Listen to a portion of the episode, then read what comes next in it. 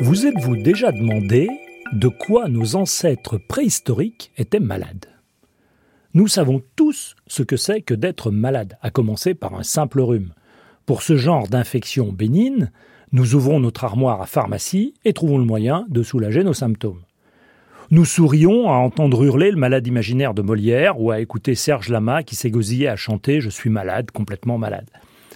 Nous sortons, enfin presque, d'une pandémie éprouvante. Bref, la maladie fait partie du quotidien de chacun d'entre nous et je vous souhaite d'échapper au plus grave. Mais nos lointains ancêtres, de quoi souffraient-ils Étaient-ils malades à en mourir? On a toujours tendance à projeter notre situation actuelle sur des périodes anciennes ou très anciennes, quand le secours de la thérapeutique était bien mince. C'est une erreur. Comparativement, les populations humaines du Paléolithique, les plus vieilles donc, présentent moins de maladies et de traumatismes qu'à compter du Néolithique et des débuts de la sédentarisation. Au Paléolithique, l'immense majorité des traumatismes détectés sur les squelettes sont d'origine accidentelle. Comme l'espérance de vie était probablement plus faible qu'au néolithique, et que plus tard, les maladies associées au vieillissement étaient rares.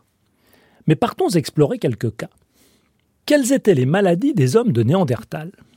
Tout d'abord, il semblerait qu'ils aient eu beaucoup de fractures. Plusieurs squelettes présentent des fractures ressoudées des côtes, du crâne, de la colonne vertébrale, du péroné, du fémur, sans trace d'infection, ce qui indique que le groupe prenait en charge l'invalide.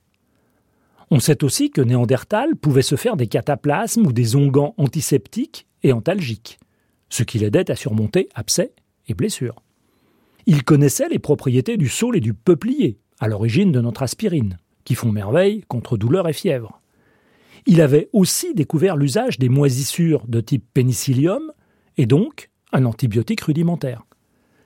Outre les fractures, l'arthrose semble avoir été fréquente chez les néandertaliens hanches, chevilles, bras, genoux, doigts et orteils en portent les traces. Pauvre humain de Néandertal. Cela pouvait aller jusqu'à la restriction des mouvements et même la déformation des os, comme chez un individu découvert au nord de l'Irak. Le vieil homme de la chapelle au sein, en Dordogne, présentait une déformation de la hanche qui devait le faire boiter, mais aussi des arrêts marqués de la croissance de la couronne dentaire, signe manifeste de carences alimentaires auxquelles il avait dû faire face. Allons faire un tour chez Cro-Magnon. On appelle homme de Cro-Magnon l'humain moderne du Paléolithique supérieur qui a vécu en Europe entre moins 45 000 et moins 12 000 ans environ. Plusieurs squelettes de ces hommes de Cro-Magnon ont été découverts en 1868 dans l'abri de Cro-Magnon, aux Zézit-Taillac en Dordogne. Étudiés sous toutes les coutures, ils ont permis de révéler différentes pathologies. Sur l'os frontal de l'individu Cro-Magnon 1, dit le vieillard.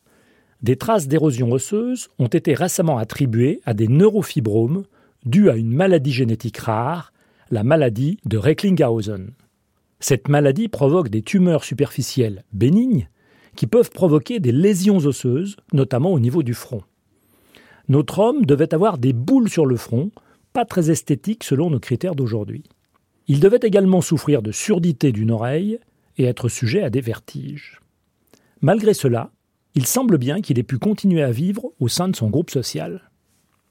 Du côté de leurs dents, nos ancêtres du Paléolithique ne souffraient pas de caries. En revanche, les abcès et les infections des gencives pouvaient être fréquents. Les femmes Cro-Magnon devaient payer le lourd tribut des accouchements et la mortalité en couche était sans doute très élevée. En témoigne une sépulture accueillant une femme et un nouveau-né. Passons au néolithique. À cette période, le développement de l'agriculture, de l'élevage, de la domestication et la transformation des aliments se reflètent dans les maladies. On assiste à une augmentation des caries dentaires due à la consommation accrue de sucre lent apporté par les céréales. Le bétail transmet son lot de maladies infectieuses, c'est ainsi que la variole aurait pu passer du chameau à l'humain. Les regroupements dans les villages favorisent les épidémies, notamment de peste, de choléra et de lèpre.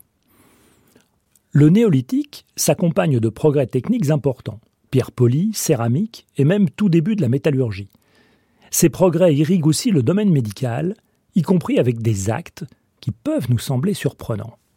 Ainsi les trépanations, qui sont les traces des plus anciennes d'intervention chirurgicale.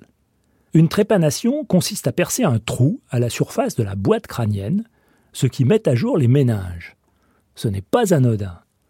Nous disposons de la preuve qu'une partie des individus opérés survivaient, car on peut constater que les os ont cicatrisé autour de l'orifice.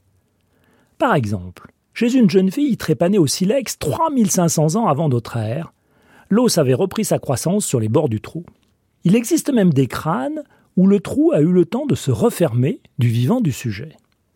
Certains crânes montrent même deux trépanations successives guéries.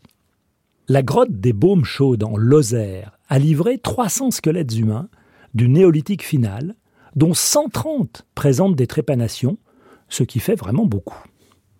Parmi eux, il a été estimé que 70% avaient survécu à l'expérience, montrant des orifices au bord cicatrisés, voire des ossifications réparatrices. Pourquoi prendre de tels risques? Le but était de soulager une pression intracrânienne anormale, par exemple lors de méningite, ou de soulager des céphalées violentes. On peut aussi penser à des motivations spirituelles, ce qui expliquerait la fréquence de ces trépanations. Une telle chirurgie était évidemment très délicate et pouvait entraîner la mort. Aussi les praticiens devaient-ils beaucoup s'entraîner. On a retrouvé dans le néolithique vendéen un crâne de vache trépané. On suppose que certaines plantes étaient utilisées comme anesthésiants, belladone, jusquiam, valériane, et d'autres comme antiseptiques, comme la sauge. Cette pratique se poursuivra à l'âge du bronze en Europe, mais aussi en Amérique, au Tibet, en Égypte ancienne, et jusqu'à nos jours, pour circonscrire des tumeurs cérébrales. Donc, à défaut d'aspirine comme chez Néandertal, si vous avez un trop fort mal de tête, munissez-vous, comme nos ancêtres du néolithique, d'un bon silex et d'une bonne dose de courage ou d'inconscience.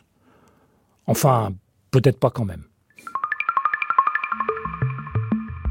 Le pourquoi du comment, science, par Bruno David, réalisation Charles Trou.